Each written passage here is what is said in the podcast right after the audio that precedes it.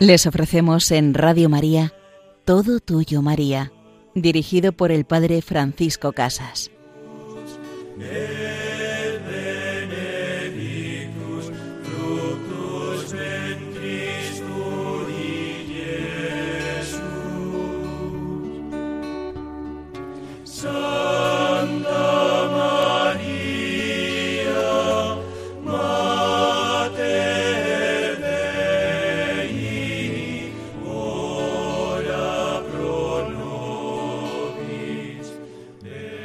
Pro nobis, Santa Madre de Dios, ruega por nosotros, pues parece que se acaba el vino de nuestra vida, la esperanza, la fe, la ilusión.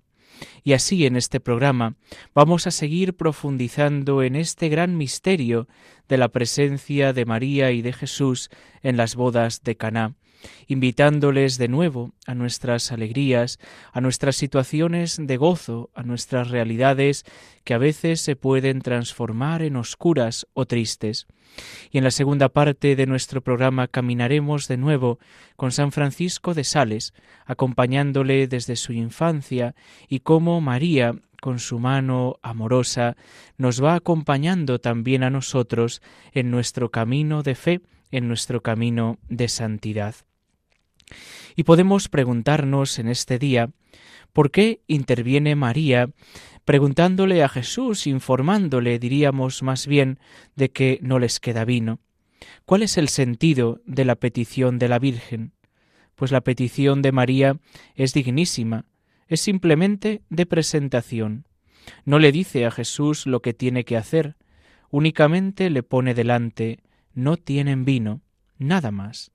Lo demás lo confía al corazón del Hijo, que ella conoce muy bien, pues es su madre. Y además tiene esa intuición de corazón materno de que su Hijo lo va a remediar. Está segura de ello. ¿Por qué entonces actúa así? Tengamos esto presente, porque en su grado cada uno de nosotros tiene que ser también intercesor de su pueblo. Esto lo llevamos todos. Es lo que en el apostolado de la oración queremos suscitar en todos los corazones, la conciencia de que cada uno de nosotros tiene que asumir los pecados de los suyos, las almas de los suyos, las necesidades de los suyos, porque no es que sólo es ella colaboradora, todos los que hemos sido redimidos somos asumidos como colaboradores. Por eso tenemos que aprenderlo de la Virgen María, aprender a colaborar en la obra de Dios. Y en esta parte veíamos cómo María simplemente le presenta a Jesús una realidad, una petición. No le va a decir lo que tiene que hacer. Aquí podríamos ver también nosotros cómo es nuestra oración si es de presentarle a Jesús nuestra vida, si es de informarle sobre lo que hay en el mundo, o por el contrario le decimos lo que tienes que hacer. Oye Jesús, mira, tengo esta necesidad y tienes que solucionarlo de esta manera, porque tienes que arreglarlo así, porque ya sabes tú qué es lo que más me conviene, entonces arréglalo a mi modo y manera. No, la Virgen María no nos enseña a rezar así. La Virgen María nos enseña a decirle a Jesús, mira Jesús, no les queda vino y yo confío en que tú harás lo que tengas que hacer, aunque yo no lo entienda, aunque a mí aparentemente pues pueda no gustarme o no ser la forma en la que yo lo haría.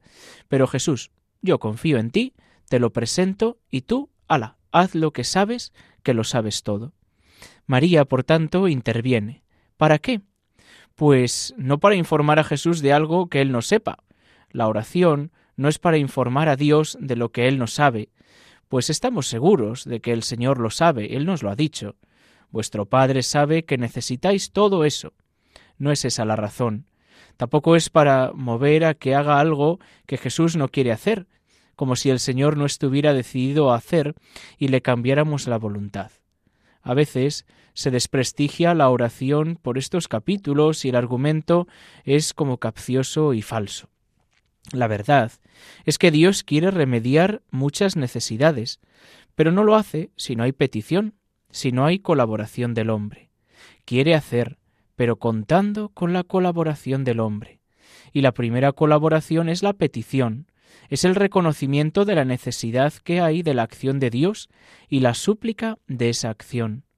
Luego habrá otra colaboración, que será la petición de actuar con la gracia de Dios. Pero ya la primera es colaboración esencial.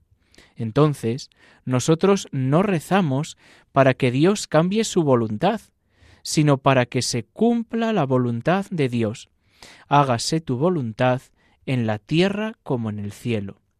Y eso todos, y en la intercesión de todos. Por tanto, cuando yo voy a la oración, no voy a convencerle a Dios, voy a pedirle. Pedirle que es informarle y decirle, Jesús, yo te pido esto, pero que se haga tu voluntad. Ojalá que se hiciera pues de la forma en que pues yo lo veo me gustaría, pero no estoy cerrado. Jesús, yo quiero lo que tú quieras y lo acepto todo. Es muy cierto que Dios no concederá gracias si la Virgen, Madre nuestra, solidaria con nosotros, sin que esa cananea, pongamos ahí el nombre de la mujer, se postre ante él pidiendo por su hija, con la cual está identificada de tal manera que la enfermedad de su hija la marca a ella misma en su corazón. Entonces concederá. Esto es muy grande y muy importante. San Juan Pablo II lo recalca en la encíclica que hemos mencionado, en esa encíclica Redentoris Mater, la Madre del Redentor, que se quiere acercar a nosotros para pedirle a Jesús. Pero además, Estoy persuadido de que la insistencia actual en el desarrollo de la doctrina de la salvación va por la persuasión y la predicación de que Dios no concede nada si no se pide por intercesión de María, y que Dios lo quiere así porque quiere glorificar a su Madre. Notad que estas cosas no se suplen. Muchas veces decimos, bueno, pues Dios suplirá, pues como si el que pidiese algo pues fuese como un lujo. Entonces no, seguro que no obtendremos muchas cosas porque no pedimos y porque no pedimos de verdad por María. El pedir no es un lujo, no es solo para algunas personas, no es bueno, pues Dios lo hará aunque no se lo pidas, no. Dios quiere que le pidas, Dios quiere que le hables, y hay que aprender a entrar en este camino de María que nos enseña a pedir, a pedir confiadamente, a pedir confiando en que su Hijo actuará como mejor nos convenga. María, pues, por tanto, interviene no para informar, no para cambiar la voluntad, sino ¿por qué interviene? Por su función de madre, por su corazón de madre. Dada su ensimismación en sus hijos, lo que son necesidades de sus hijos, se convierten en el corazón de la madre en deseo y oración. Esa es la intervención materna, y esto lo hace por su oficio de madre, y Jesús quiere que lo haga, quiere, es la condición para su misma intervención. Jesús quiere que su madre quiera, que lo pida, porque cada uno de sus hijos están identificados con el corazón de su madre, y su madre identificada con el corazón de sus hijos. No somos ajenos a la Virgen María, ni la Virgen María es ajena a nuestra vida. Su corazón de madre no está separada ni un instante del corazón de sus hijos, ni del corazón de su Hijo Jesús. A esta intervención de María Jesús responde ¿Qué tienes que ver conmigo, mujer? No ha llegado aún mi hora. Esa palabra indudablemente enigmática y misteriosa, no hay que quitarle nada pero hay que añadir al mismo tiempo que la Virgen lo entendió y lo entendió como algo positivo, como una indicación de su voluntad para realizar el milagro, puesto que a continuación da por supuesto que va a intervenir. Por lo tanto, ella entendió correctamente como concesión ofrecida por Jesús. Pero en realidad la palabra había sido dura.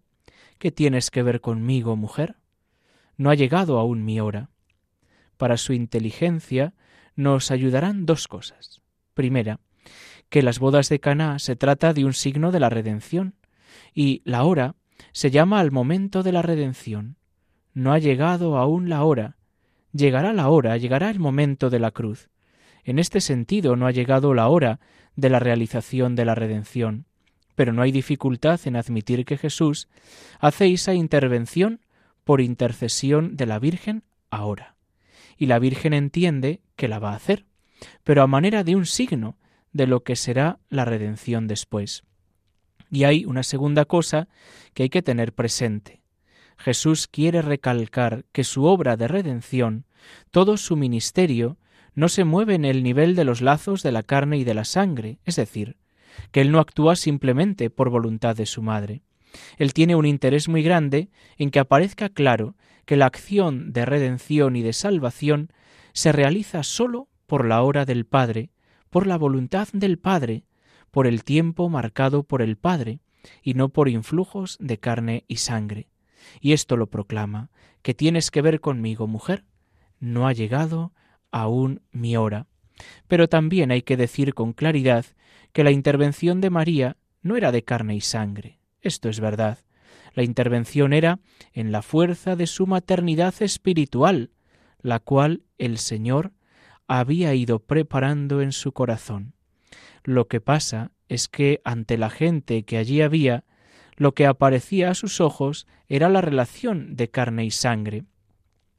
Pero Jesús, que ve en lo profundo del corazón de su madre, sabe que lo que emana de ella es su amor, es su vida, es su corazón de madre, de mujer que interviene en la historia de la salvación.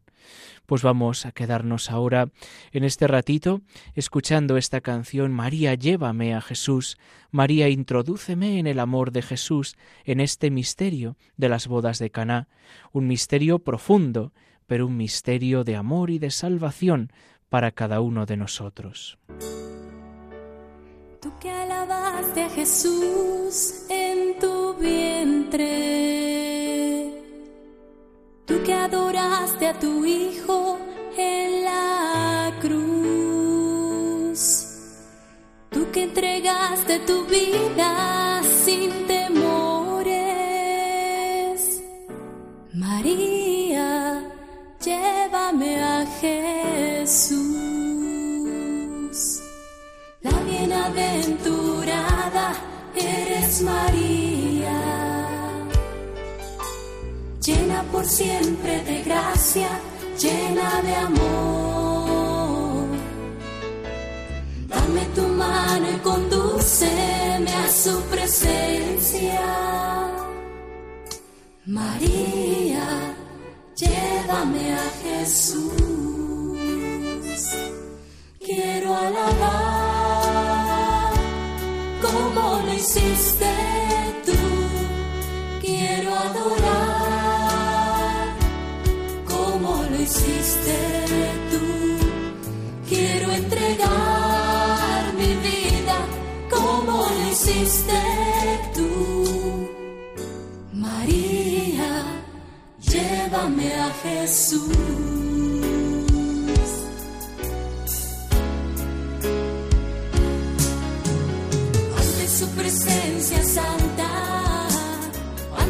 Divino amor, enséñame a mostrar mi alma como tú.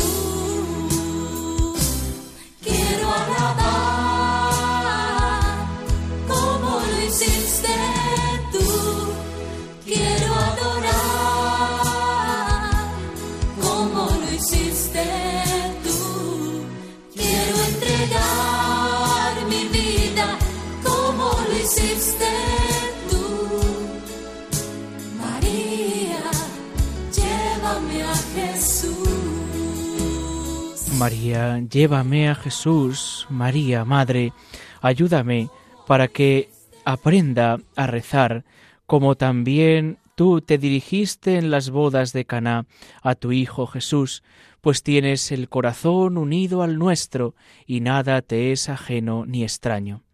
Estamos en este programa Todo Tuyo María con el Padre Francisco Casas y en la segunda parte de este programa vamos a continuar con la vida mariana de San Francisco de Sales, con esa vida que está jalonada de la presencia de la Madre, de esa presencia que le acompaña cada momento de su vida. Desde sus primeros años, la devoción a la Virgen María fue la delicia de su corazón, Perteneció Francisco desde muy pequeño a las cofradías o congregaciones establecidas en honor de la Virgen e hizo voto de rezar el rosario todos los días de su vida, una práctica que observó con gran piedad, tanta que empleaba en ella una hora entera, acompañando este rezo con la meditación de los misterios del rosario, y con tanta exactitud que cuando sus negocios le quitaban tiempo para hacerla durante el día, ponía su rosario en el brazo para acordarse de rezarlo antes de acostarse. Por avanzada que estuviera la noche, y aunque él estuviera muy cansado, no quitaba nada a la oración consagrada a María. Deseoso de extender una devoción tan amada de su corazón, recomendaba a menudo rezar el rosario y enseñaba el método siguiente para hacerlo bien. Después de tomar vuestro rosario con la cruz, decía, haréis la señal de la cruz y os pondréis en la presencia de Dios diciendo el credo. En la cuenta más gruesa, pediréis a Dios la gracia de rezar bien el rosario. En las tres pequeñas, pediréis lo mismo a la gloriosísima Virgen María, saludándola como a hija del Padre, como a madre del Hijo y esposa del Espíritu Santo. Hecho esto, consideraréis los misterios gozosos, dolorosos o gloriosos, o algún otro devoto asunto que Dios os inspire. Al acabar, daréis gracias a Dios en la cuenta más grande, por las gracias recibidas durante este ejercicio, y en las tres pequeñas rogaréis a la Santísima Virgen que ofrezca al Eterno Padre vuestra memoria, para que os acordéis siempre de sus misericordias, al Hijo vuestro entendimiento, para que meditéis su sagrada pasión, y al Espíritu Santo vuestra voluntad, para que esté siempre inflamada en su santo amor. En la cuenta más gruesa, al decir el Padre nuestro, rogaréis a la Divina Majestad que lo acepte todo para su gloria y bien de la Iglesia, que convierta a los descaminados y bendiga a vuestros amigos. Luego diréis el credo, os persignaréis y besaréis la cruz, protestando que deseáis ser devotísimos del Divino Salvador y de su benigna Madre. Amén. Pues así enseñaba San Francisco de Sales a rezar el rosario. Y fijaos algo que nos puede llamar la atención. No quería que pasara ningún día sin acordarse de rezar el rosario, y se lo llegaba a poner en el brazo para acordarse de rezarlo antes de acostarse. Recuerdo el testimonio de un joven que hablando un día me decía, mira, es que yo me he propuesto rezar cada día el rosario. Y hay veces que se me hace complicado, porque tengo muchas ocupaciones, o se me olvida, y algunas veces voy rezando misterios a lo largo del día en distintos momentos, pero cuando llego a la noche si todavía me ha faltado algún misterio o me falta el rosario entero, me quedo de pie en mi cuarto o de rodillas hasta que rezo completo el rosario. Y con esa penitencia le ofrezco a la Virgen y el Señor el haberme pues olvidado de ella durante el día o el haberme ocupado en muchas cosas y no haberlo tenido presente y con ese sacrificio, pues también uno al amor de la Madre esa entrega y ese olvido diario. Bueno, pues son métodos que a veces tenemos para rezar el rosario, para acordarnos de María. Y el testimonio de este joven nos puede ayudar también pues a tener ese encuentro de calidad también con el Señor, aunque sea al final del día. Y no deseamos que pase ni una jornada en la que nuestra Madre no esté presente, desde la mañana, cuando hacemos el ofrecimiento de obras, y hasta la noche, donde desearíamos y deseamos recoger el día y ponerlo en su presencia. Pues cuando San Francisco de Sales eh, oía tocar el ángelus, dice que se descubría y rezaba de rodillas en lugar en cualquier lugar donde se encontrase y cuando disputaba con los herejes se encomendaba siempre a la Santísima Virgen con entera firmeza, con las palabras que le dirige la Iglesia Cunctas ereses sola interemisti in universo mundo. Pedía igualmente su socorro en todas las dificultades y predicaba a todos esta saludable práctica. encuentro, decía, todo mi socorro en el Santísimo Sacramento y en la Madre de Dios, de la que siempre he recibido auxilios muy particulares y milagrosos.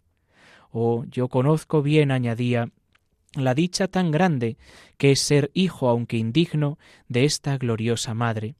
Emprendamos grandes cosas bajo su protección y ella nos alcanzará, si tenemos ternura en su amor, lo que deseamos.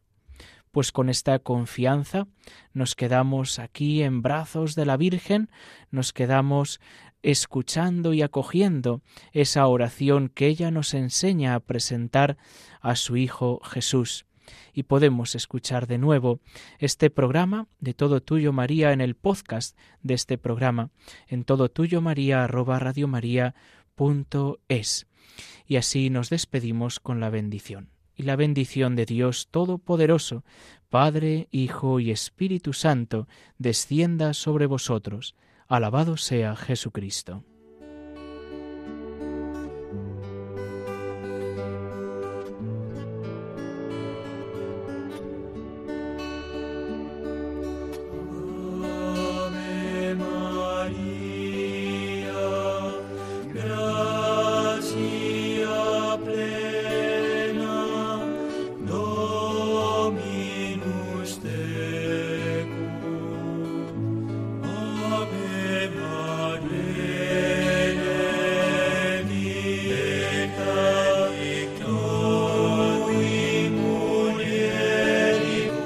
Han escuchado Todo Tuyo María con el Padre Francisco Casas.